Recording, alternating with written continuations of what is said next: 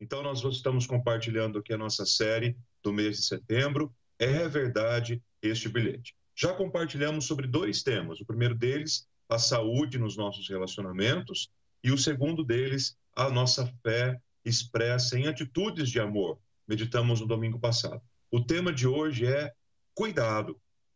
Cuidado, é um alerta. Sabe por quê, queridos? Porque alguns avisos, ou melhor, alguns bilhetes, eles são verdadeiros encorajamentos para nós, não é assim? Você já recebeu um bilhete de encorajamento? É muito bom quando um bilhete vem com uma notícia de encorajamento para o nosso coração. Às vezes, um bilhete que recebemos é apenas uma notificação, quer apenas nos avisar e nos comunicar a respeito de algo. E em outras vezes, um bilhete também pode servir como um alerta. E nós não podemos deixar de considerar esta possibilidade também. Um bilhete pode servir também como um alerta. E pensando sobre isso, estudando sobre isso, eu me lembrei de um fato que tinha visto num, num, num, num programa de TV, num jornal de TV recentemente, que conta a história de uma jovem que escapou da possibilidade de um assédio porque ela recebeu um bilhete de uma pessoa que estava no metrô. E a, quem divulgou essa notícia foi o próprio site do metrô, metrojornal.com.br, dizendo que uma jovenzinha que estava ali distraída, mexendo no seu, no seu telefone, no seu celular, não percebeu que tinha um homem ali que estava observando, que estava olhando demais para os seus objetos. Uma pessoa que estava próximo resolveu escrever um bilhete, um bilhete de alerta, um bilhete de atenção, e entregou discretamente para aquela menina. E no bilhete estava escrito o seguinte: o homem de social, encostado na porta, está olhando para você desde que você entrou no vagão. Cuidado e boa viagem. Olha que bilhete incrível. Que bilhete transformador, não é? Que bilhete que pode mudar a vida de alguém e dar segurança para alguém. Quer dizer, logo aquela menina deixou de, de se distrair com outras coisas e ficou mais focada e mais atenciosa. Então, como nesse caso que vimos, um bilhete pode servir para a gente também como um alerta. E há um bilhete no Novo Testamento, que é o bilhete de segunda João, ou seja, a segunda carta que o apóstolo João escreveu, e é praticamente um bilhete mesmo, porque na língua grega são menos de 300 palavras.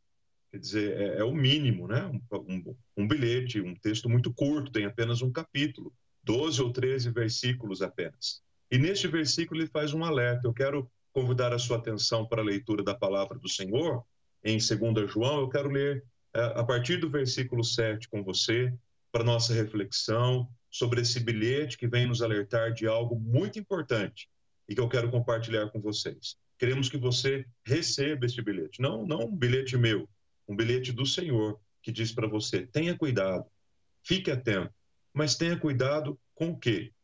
Fique atento com o quê? É isso que nós vamos aprender no texto agora, nesse momento de reflexão. Diz assim a palavra do Senhor em 2 João versículo 7, tá bom? Porque muitos enganadores têm saído do mundo afora, os quais não confessam que Jesus Cristo veio em carne. Este é o enganador e o anticristo. Vejam o comecinho do versículo 8. Estou usando aqui a nova Almeida atualizada. Tenham cuidado para que não percam aquilo que temos realizado com esforço, mas recebam plena recompensa. Como é que o versículo 8 começa? Tenham cuidado, um alerta, um bilhete de alerta. Algumas versões aparece literalmente a expressão cuidado. Ah, versículo 9: Todo aquele que vai além da doutrina de Cristo é, e, e nela não permanece, não tem Deus. O que permanece na doutrina, esse tem tanto pai quanto filho. Se alguém for até vocês e não levar essa doutrina, não receba em casa nem lhe deem as boas-vindas. Porque aquele que lhe dá boas-vindas se faz cúmplices das suas obras más. Que texto interessante, que bilhete prático, que mensagem oportuna para a gente nesses dias. Que alerta importante que todos nós precisamos receber para ver a nossa vida livre de algumas coisas que podem nos afastar da presença do Senhor e da comunhão com Ele. Eu quero é, começar a explicar a explicação desse texto aqui com você, relembrando que o remetente deste bilhete foi o apóstolo João, o filho de Zebedeu, o discípulo amado do Senhor Jesus, aquele que teve um relacionamento íntimo, não apenas como discípulo, mas também como amigo de Jesus, aquele que estava no cenário da crucificação, aquele que depois da morte da ressurreição de Jesus se tornou um grande, um ousado, um destemido líder da Igreja de Jesus no primeiro século, mais especificamente em Jerusalém e um pouco mais tarde também em Éfeso. O João, que é o autor de cinco livros do Novo Testamento, portanto, um eixo muito importante: o Evangelho, as três cartas e o livro do Apocalipse, onde ele descreve as visões que ele teve enquanto estava exilado na ilha de Pátimos. E ele escreve esta carta para quem ele chama de Senhora eleita e os seus filhos. São os destinatários, são as pessoas que receberiam este pequeno bilhete. Muito provavelmente, dizem os comentaristas, um bilhete como esse de 300 palavras, muitas vezes ele cabia numa folha, numa única folha de papiro. E os comentaristas também divergem, pensam diferente sobre quem seria a, a, o verdadeiro destinatário desta carta. Alguns afirmam que talvez fosse uma pessoa mesmo com os seus filhos, mas a maioria dos comentaristas dizem que ele estava escrevendo para a igreja. A senhora eleita, a quem ele se refere aqui, é a igreja e os seus filhos, ou seja, a comunidade de fé e os seus discípulos, os seus membros, uma comunidade que muito provavelmente se reunia na região de Éfeso para louvar ao Senhor, para orarem juntos, para aprenderem da palavra e para viverem e compartilhar da vida de Jesus com outras pessoas. E quando João escreve um bilhete tão rápido, tão objetivo assim, e num bilhete a gente precisa ser assim, algumas pessoas têm a facilidade de, em poucas palavras, definirem, expressarem, escreverem aquilo que elas estão pensando. Outras gostam de escrever bastante, em várias páginas, usar bastante conteúdo, bastante tinta de caneta, bastante folha de Word. Uh, no entanto, um bilhete se propõe a ser rápido, objetivo. Se você tivesse que dar um alerta para alguém, se você tivesse que dar um alerta para a igreja neste momento, em poucas palavras, o que é que você escreveria? Qual seria o seu objetivo? Qual seria o seu foco? Ora, o objetivo é bem claro aqui. João está tentando reestabelecer a unidade que existe nesta relação entre Deus e o amor, porque ele tinha certeza que, uma vez restabelecida esta relação, todas as dificuldades, as lutas, a influência e o ataque, inclusive, dos falsos mestres cairiam por terra.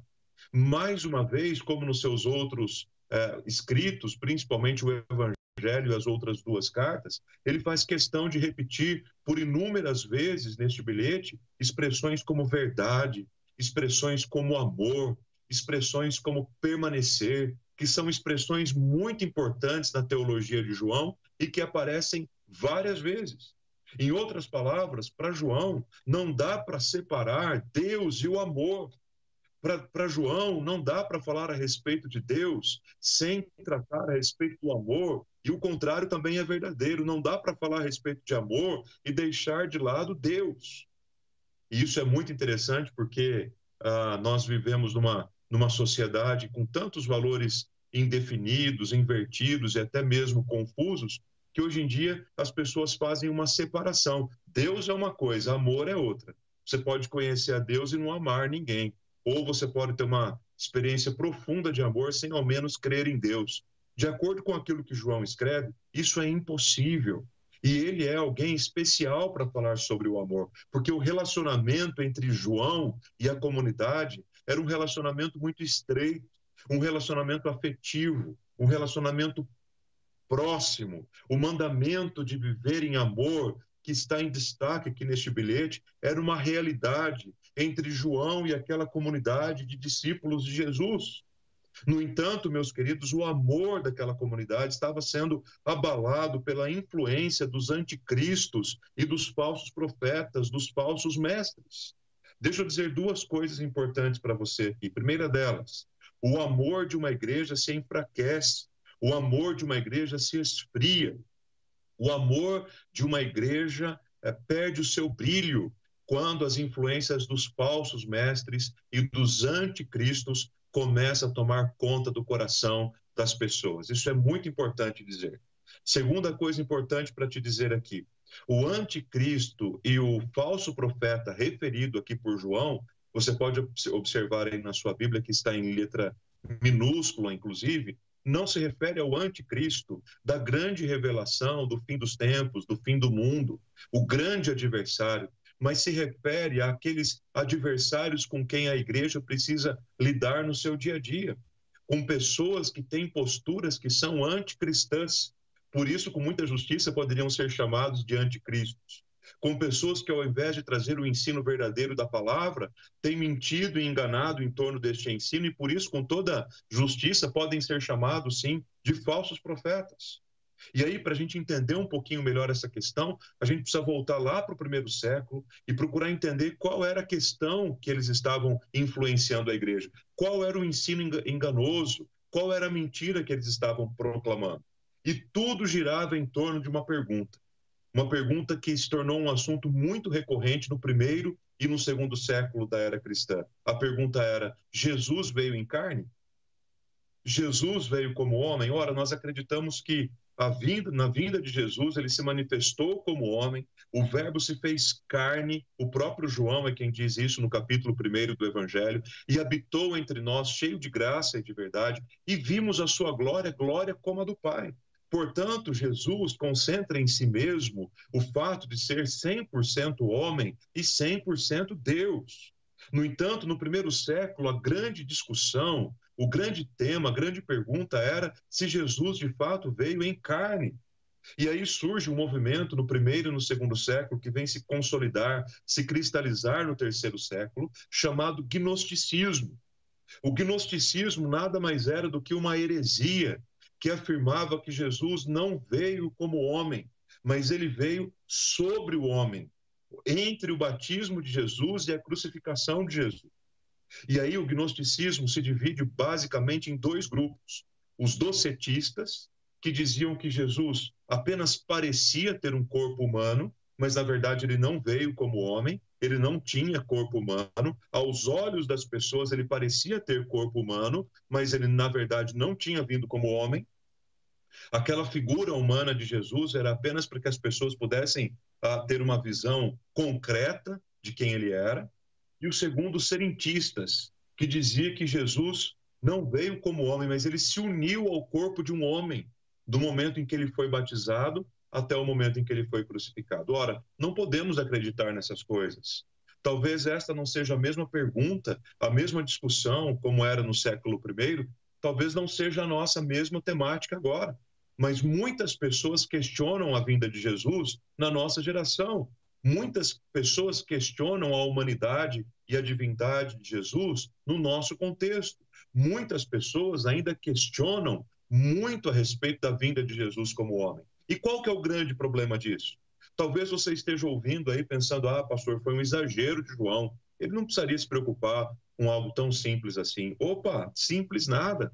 Se nós negarmos aqui o fato de que Jesus veio como homem, significa que ele não morreu. E se ele não morreu, ele não morreu por nós. Ele não morreu pelos nossos pecados. Ele não, nos, não tirou a, o peso da ira que havia sobre a nossa vida. Ele não nos limpou e não nos regenerou com o seu sangue que foi derramado. Se nós afirmamos que Jesus não veio como homem, então todo o plano da salvação perde absolutamente o sentido.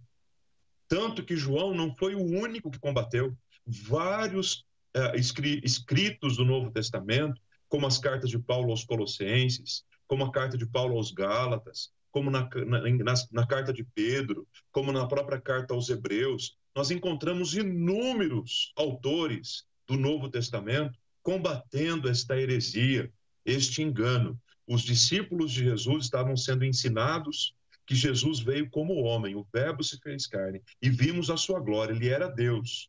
Mas os gnósticos diziam: não, não é isso que acontece. Isso estava influenciando fortemente a igreja, e estava enfraquecendo o amor, estava fazendo com que as pessoas não percebessem a relação profunda que existe entre Deus e o amor. E olha, meus irmãos, deixa eu dizer algo bem importante para vocês. A relação entre Deus e o amor é a principal arma no combate a essa heresia tão grande, comum no primeiro século, e também a toda e qualquer heresia que ouvimos nos nossos dias. Aquelas mais simples, sutis, despretensiosas, ou até mesmo aquelas mais ousadas e perigosas, aquelas que são pequenas e parecem que não vão causar é, diferença alguma, até aquelas que são mais impactantes. Se você pretende restabelecer a verdade do Evangelho no seu coração, você precisa compreender que há uma relação profunda entre Deus e o amor. Comentando justamente, segundo João, o autor Eugene Peterson, na sua Bíblia A Mensagem, faz o seguinte comentário: Em Jesus, Deus e o amor estão ligados de maneira acurada, intrínseca e indissolúvel. E de fato é assim e é desta maneira que nós vencemos e combatemos todas as heresias e todos os enganos. Portanto, podemos afirmar com toda certeza: é verdade este bilhete. E é um bilhete de alerta. Cuidado. Tome cuidado para não ser enganado com as heresias do nosso tempo, da nossa geração, que querem nos afastar do Senhor. Deixa eu aplicar esta mensagem e compartilhar algumas coisas bem importantes para você que eu creio que este bilhete de alerta traz e salta aos nossos olhos nesse bilhete. A primeira delas é o seguinte: tome muito cuidado, porque nós estamos cercados de enganadores. Gente que parece que é, mas não é. Coisa, conteúdo que parece verdade, mas é mentira. Alguns talvez se lembrem, né, como eu aí, quando a gente conta esse tipo de ilustração, a gente começa a contar a idade que a gente tem, não é? Mas na década de 80 havia um shampoo anti-caspa. E se você viveu a década de 80, você já sabe do que eu estou falando. Era o famoso Denorex. E qual era a frase principal, qual era o logo, qual era a, a, a divulgação do Denorex? Parece, mas não é. Parece remédio para caspa, mas não é shampoo. Era essa a divulgação. É exatamente esse o perfil dos muitos enganadores que nos cercam. Parecem, mas não é. Vejam o que diz o versículo 7. Muitos enganadores têm saído muito mundo afora. Não são poucos, não. Não são localizados. Muitos enganadores têm saído mundo afora. E o enganador é o anticristo. Enganadores da fé estão espalhados por todos os lugares. Eles são inimigos da fé, eles são inimigos da cruz, eles são inimigos de Cristo, eles são inimigos da igreja. Nós não podemos entender, não podemos aceitar que as suas ideias, que os seus conteúdos façam sentido para a nossa vida e a gente passe a acreditar nisso como verdade. Vale a pena ainda a gente levar em consideração que quando a gente fala sobre os enganadores, nós poderíamos separá-los em dois grupos. O primeiro grupo eu estou chamando aqui dos inimigos externos, ou seja, são aqueles que apresentam claras heresias contra as sagradas escrituras. E isso para a gente é, de certa forma, confortável para a gente lidar, porque quando a gente ouve, dói tanto no nosso ouvido, incomoda tanto a nossa mente, chega a doer até a nossa alma, o nosso coração, quando a gente ouve uma heresia, uma mentira sendo contada, um engano sendo contado, que a gente ouve aquilo e diz assim: não, não, isso aqui eu não posso aceitar é uma heresia muito grande. São aqueles que eu estou dando o nome aqui de inimigos externos. São aqueles que apresentam uma heresia tão grande, uma mentira tão, tão deslavada, algo tão grave, tão contrário às escrituras, que a gente olha para aquilo e fala: eu não posso aceitar isso jamais. Mas também existem os enganadores ou os inimigos internos, que são aqueles que trazem as suas mentiras, os seus engodos, os, as suas, os seus conteúdos de maneira sutil, sutil e quando a gente ouve aquilo, a gente tem a impressão de que está ouvindo a verdade. Quando a gente ouve aquilo, a gente tem a impressão que a pessoa tem razão. E a gente está vivendo numa sociedade assim. Se a gente não estiver firmado na palavra, queridos, se a gente não conhecer a palavra, se a gente não se aprofundar na palavra, se a gente não se dedicar a um pequeno grupo, se a gente não se dedicar a uma escola discipuladora, se a gente não se dedicar aos cultos, se a gente não se dedicar a uma, a uma vida de leitura da palavra, de oração, deixa eu dizer para você, você vai ficar completamente suscetível a enganos.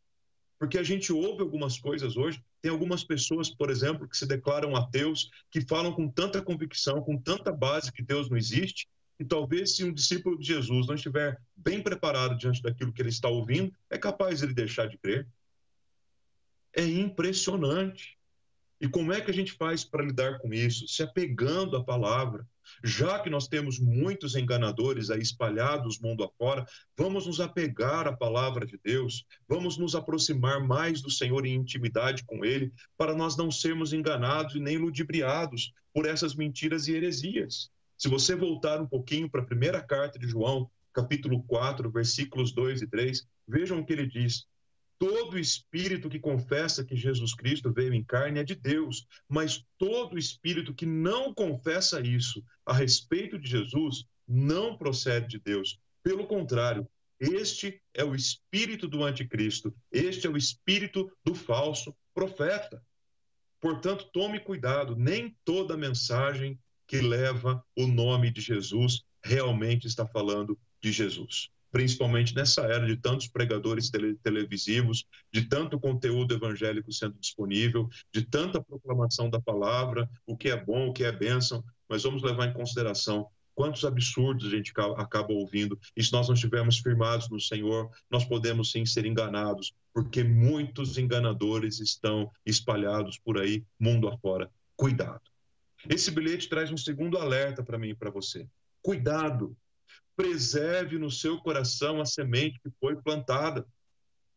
Meu querido amigo, meu querido irmão, você é fruto de oração. A sua vida com Jesus é, é fruto de alguém que orou por você, de alguém que plantou uma semente no seu coração, que investiu evangelizando você, proclamando a palavra. Pode, pode ter sido um amigo já na sua vida adulta, podem ter sido seus pais que o levaram desde bebê à casa do Senhor. Gente investiu na sua vida discipulando você. Gente investiu na sua vida treinando você, preparando, ensinando a palavra de Deus para você.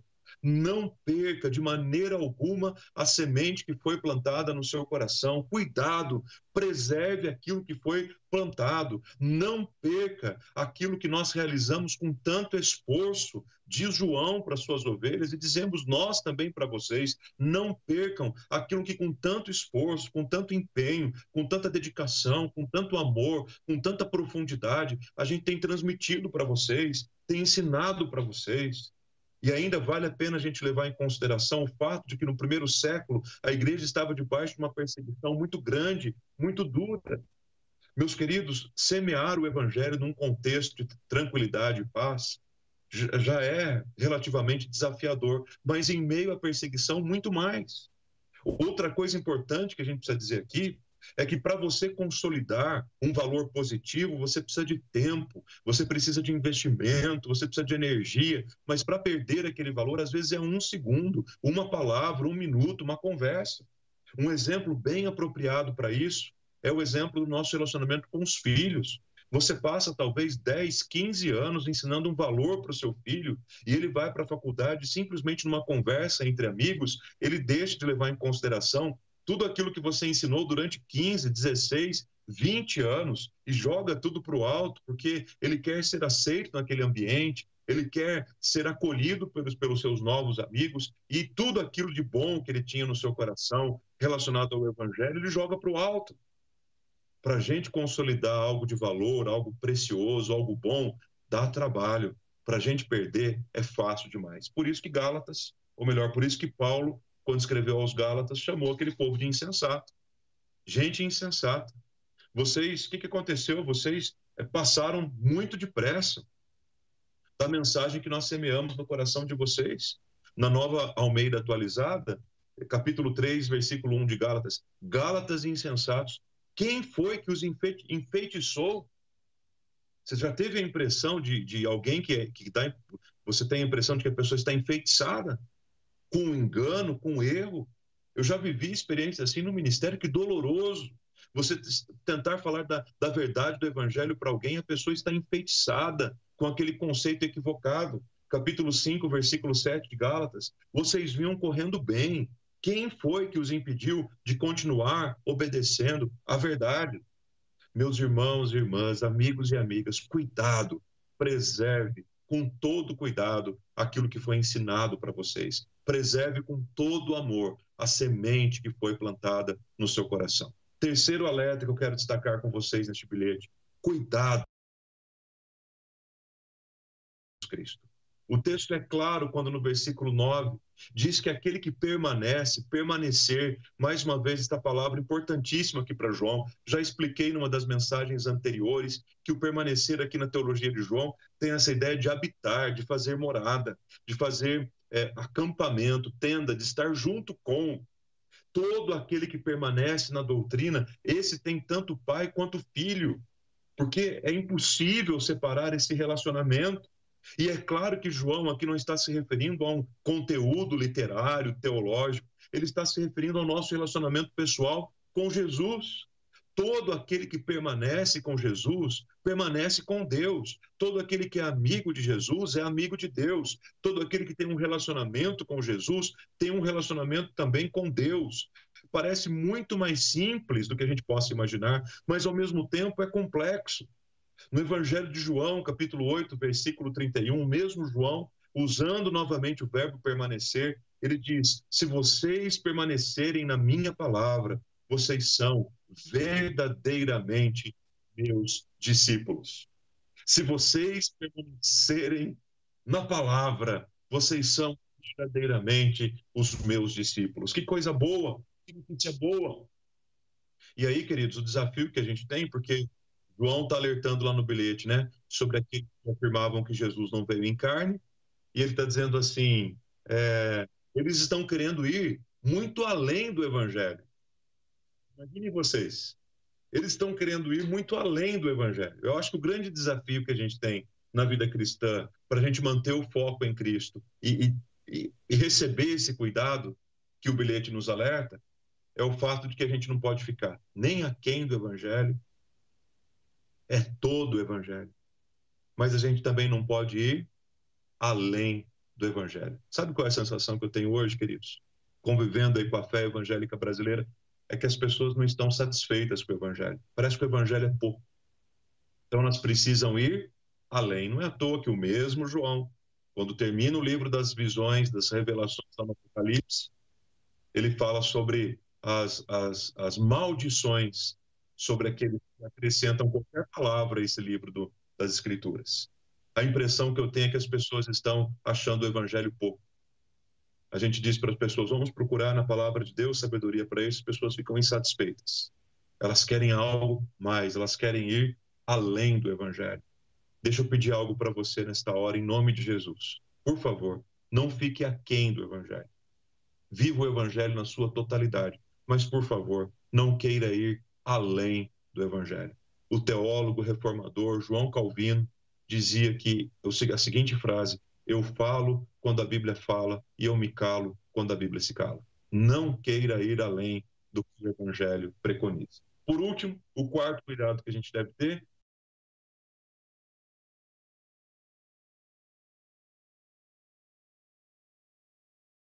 mundo. Seja parceiro desta grandiosa missão que Deus está realizando nesse mundo. Seja um cooperador daquilo que Deus está operando.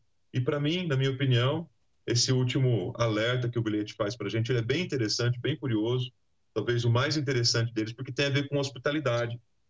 E claro que João aqui não está dizendo para a gente não receber as pessoas em casa. É claro que João não está dizendo que para a gente ser mal educado com as pessoas quando elas batem na nossa porta. Não é nada disso. O que ele está dizendo é o seguinte: no primeiro século, as comunidades não tinham os seus pregadores. Bom, no Brasil até o século passado também não tinha, né? Muitas igrejas eram pastoreadas, é, cinco, seis, dez, dezesseis igrejas. Eu conheci um pastor que ele cuidava de 16 igrejas ao mesmo tempo, na metade do século passado. Então, as comunidades não tinham especificamente ali um pregador, um pastor para cuidar deles no dia a dia. O que, é que era muito comum, então? Que ah, os membros da igreja recebessem nas suas casas os pregadores para hospedar mesmo. Não era uma hospedagem de um dia, um cafezinho, um almoço. Muitas vezes eles vinham e passavam semanas na casa do povo de Deus. E aí, o que, o que acontecia? Nesse desejo, nesse, nesse, nesse afã de hospedar um pregador, muitas vezes as pessoas acabavam hospedando, sem ter a consciência disso, alguns desses falsos mestres e alguns desses falsos profetas. Então, para esses, João está dizendo: por favor, nem receba na casa de vocês nem dê a eles as boas-vindas. Não se tornem cúmplices das obras que eles praticam. O que, que, que, ele está querendo dizer? Se vocês receberem eles na casa de vocês, vocês vão dar comida, vocês vão dar pouso, vocês vão dar mais energia para eles continuarem propagando as mentiras que eles têm propagado até aqui. Então ele diz: aquele que dá boas-vindas se faz cúmplices dessas obras. Era muito comum que isso acontecesse, João está combatendo na raiz para evitar que os crentes, até mesmo na sua inocência, na sua piedade e no seu desejo de praticar o dom da hospitalidade, poderiam, porventura, incorrer num erro. O erro de receber e acolher, se tornando assim cúmplices de obras más. Meus queridos, Jesus Cristo morreu na cruz, fez de nós seus filhos e discípulos, não para que a gente se torne cúmplice com as obras do mal, mas para que a gente se torne cooperador com a grande missão que Deus está realizando no mundo. Eu pergunto para você nesta hora: tem alguma prática na sua vida com a qual você está se tornando cúmplice de obras más? Tem alguma prática na sua vida pessoal, na sua vida familiar? Tem alguma coisa no secreto do teu coração que tem feito de você um cúmplice de obras más? Este bilhete vem nos alertar que nós podemos ser grandiosos cooperadores e parceiros de uma grande missão que Deus está realizando no mundo. Termino esta reflexão ainda voltando para 1 João, capítulo 4, versículo 4, quando ele está falando também sobre falsos profetas e anticristos, né? E no versículo 4 do capítulo 4, João faz a seguinte declaração: Filhinhos, filhinhos, vocês são de Deus e venceram os falsos profetas. Porque aquele que está em vocês é maior do que aquele que está no mundo. Louvado e exaltado seja o nome do Senhor por isso. Eu termino esta reflexão e termino este bilhete relembrando você disso, filhinho amado. Filho amado, vocês são de Deus e já venceram os falsos profetas, porque é maior aquele que está em vós do que aquele que está no mundo, porque aquele que está em vós é aquele que te faz brilhar. No mundo de trevas e escuridão, é aquele que te faz brilhar a verdadeira luz de Jesus Cristo. Fique agora com esta canção, que ela vai abençoar a sua vida, falar ao seu coração. E se há alguma prática em que você tem se tornado cúmplice das obras más, receba este alerta em nome de Jesus. Se torne um grande cooperador com a missão que Deus está realizando no mundo. E lembre-se que é maior aquele que está em nós do que aquele que está no mundo. Deus te abençoe, em nome de Jesus.